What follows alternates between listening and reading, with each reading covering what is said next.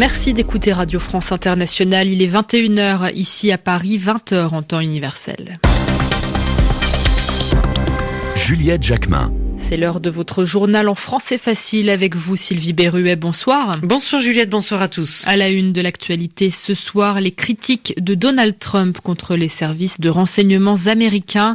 D'après lui, la Russie n'a pas mené d'attaque informatique au moment des élections américaines, alors que ce sont les conclusions du FBI et de la CIA. Le soldat israélien qui avait tué par balle un Palestinien alors que celui-ci était à terre en mars dernier reconnu coupable aujourd'hui.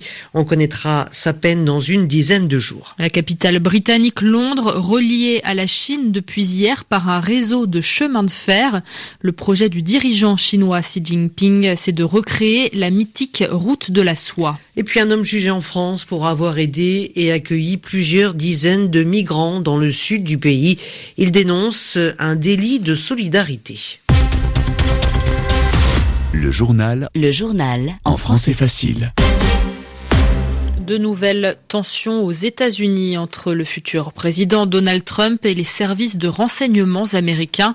Donald Trump a de nouveau expliqué qu'il avait des doutes à propos des conclusions du FBI et de la CIA. Les deux organismes de renseignement assurent en effet que la Russie est responsable de plusieurs piratages informatiques pendant l'élection présidentielle des piratages qui auraient favorisé Donald Trump. Faux, répond celui-ci sur le réseau social Twitter. À Washington, la correspondance d'Anne-Marie Capomaccio. La réunion avec les services de renseignement sur le soi-disant piratage russe est reportée à vendredi. Ils ont peut-être besoin de plus de temps pour monter leur dossier, c'est très étrange. C'est avec ce message au relent conspirationniste que Donald Trump exprime à nouveau sa défiance à l'égard de la CIA et du FBI. Les services ont pourtant convaincu la Maison-Blanche au point d'inciter Barack Obama à prendre de sévères sanctions contre Moscou, mais Donald Trump et son vice-président Mike Pence restent sur leur position. Le président élu a exprimé un scepticisme sincère et sain comme tous les Américains sur les conclusions des renseignements.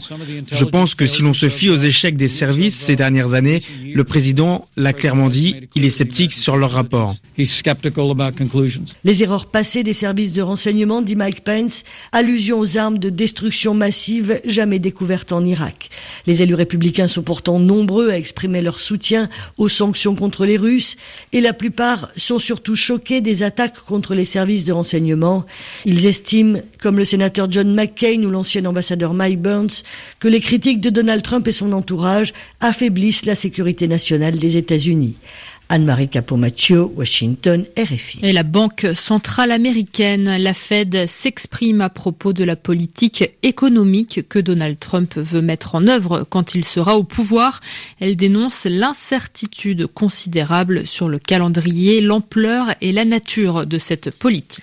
C'est un procès qui a divisé la société israélienne, celui d'Elor Azaria, ce jeune soldat franco-israélien accusé d'avoir tué par balle un Palestinien à Hébron, en Cisjordanie, en mars dernier. Cet homme venait de mener une attaque au couteau, mais au moment où il a été tué, il était blessé à terre et Laura Azaria lui a tiré une balle dans la tête. Le jugement était très attendu, il a eu lieu aujourd'hui et finalement le soldat a été reconnu coupable. À Jérusalem, les explications de Guilhem Delteil. Un à un, la présidente du tribunal a rejeté tous les arguments de la défense d'Elor Azaria, soulignant les versions divergentes livrées au cours des sept mois de procès.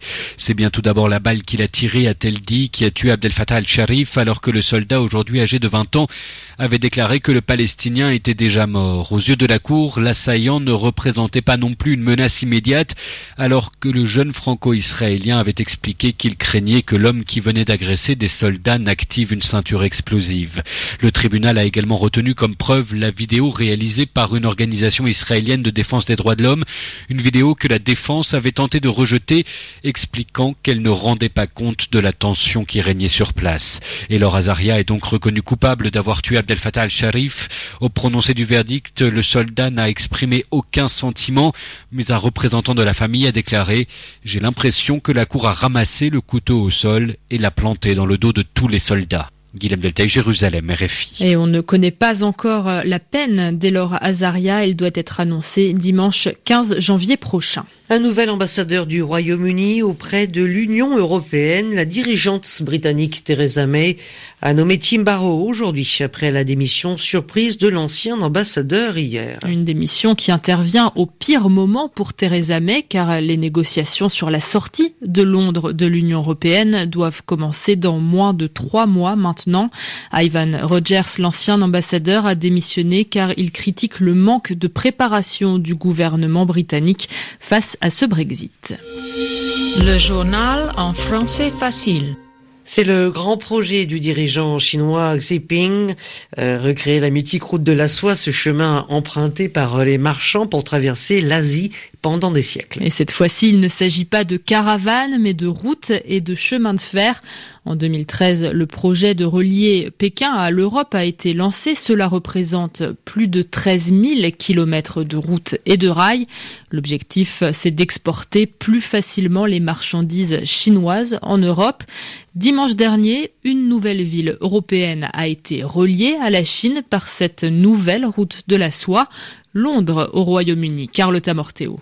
En guise de soirée et de caravane, un train rouge rempli de sacs à main, de valises, de produits ménagers made in China. Le train va parcourir 12 000 km en 18 jours. Il va traverser le Kazakhstan, la Russie, la Biélorussie, la Pologne, l'Allemagne, la Belgique et la France pour se rendre à Londres. Sur le trajet, les conteneurs vont être transbordés plusieurs fois à cause d'un écartement des rails différent entre la Chine, les anciens pays du bloc soviétique et l'Europe de l'Ouest. Mais malgré ces difficultés techniques, l'idée, c'est de prouver que le transport transport ferroviaire est très avantageux, quatre fois plus rapide que le bateau et 80% moins cher que l'avion.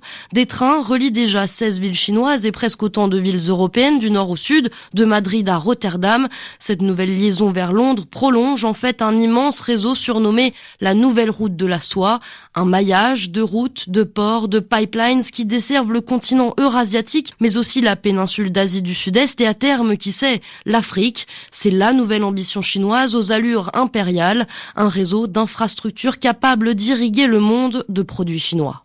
Carlotta Morteo. Il avait passé un demi-siècle à la tête de l'Orchestre symphonique de Vienne, en Autriche. Le chef d'orchestre français Georges Prêtre est mort aujourd'hui à l'âge de 92 ans. Georges Prêtre avait dirigé la plupart des grands orchestres du monde entier, celui de la Scala de Milan, en Italie notamment. Il avait aussi dirigé la soirée de l'inauguration de l'Opéra Bastille à Paris. Je le fais parce qu'il faut le faire. Voilà l'explication de Cédric Héroux au tribunal de Nice cet après-midi. L'agriculteur français de 37 ans a été entendu par la justice. Il est accusé d'être venu en aide à plusieurs dizaines de clandestins. Cédric Héroux, en revanche, lui dénonce un délit de solidarité. Les procureurs demandent huit mois de prison avec sursis contre lui. Les précisions de Pierre Olivier. Doit-on être condamné pour avoir voulu aider son prochain? C'est selon certaines associations tout l'enjeu de ce procès, celui d'un agriculteur révolté par les conditions d'accueil des migrants qui décide d'en faire passer certains en France, de les nourrir et de les héberger chez lui sans aucune contrepartie. Mais voilà, depuis 1945, une loi permet de poursuivre toute personne qui facilite l'entrée ou le séjour irrégulier d'un étranger en France. Décrié par les défenseurs des droits de l'homme qui parlent de délit de solidarité. Selon eux, quelqu'un qui souhaite faire preuve de générosité et d'entraide se retrouve menacé de prison.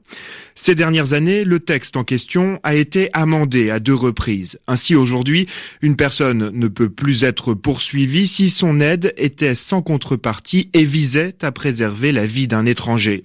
Pour Cédric Héroux, tout l'enjeu sera donc de prouver à la justice que les clandestins qu'il a aidés étaient bien en danger de mort. Et puis le français Robert Marchand détient un nouveau record, le record de l'heure des cyclistes de plus de 105 ans. Et oui, une catégorie créée pour l'occasion. Il faut dire qu'il n'y a pas beaucoup de sportifs à concourir. Robert Marchand, qui a eu 105 ans il y a deux mois, a réussi à parcourir un peu plus de 22 km en une heure sur son vélo dans un vélodrome de banlieue parisienne. Il n'en est pas à son premier coup. C'est déjà lui qui a le record des plus de 100 ans. Robert Marchand, en tout cas, n'a pas l'intention de s'arrêter là. Maintenant, j'attends mon adversaire, a-t-il déclaré. RFI 21h10 ici à Paris. À demain, Sylvie Berruet. À demain. Merci à Laurent Philippot à la réalisation de cette émission. Très belle soirée à tous sur la radio du Monde.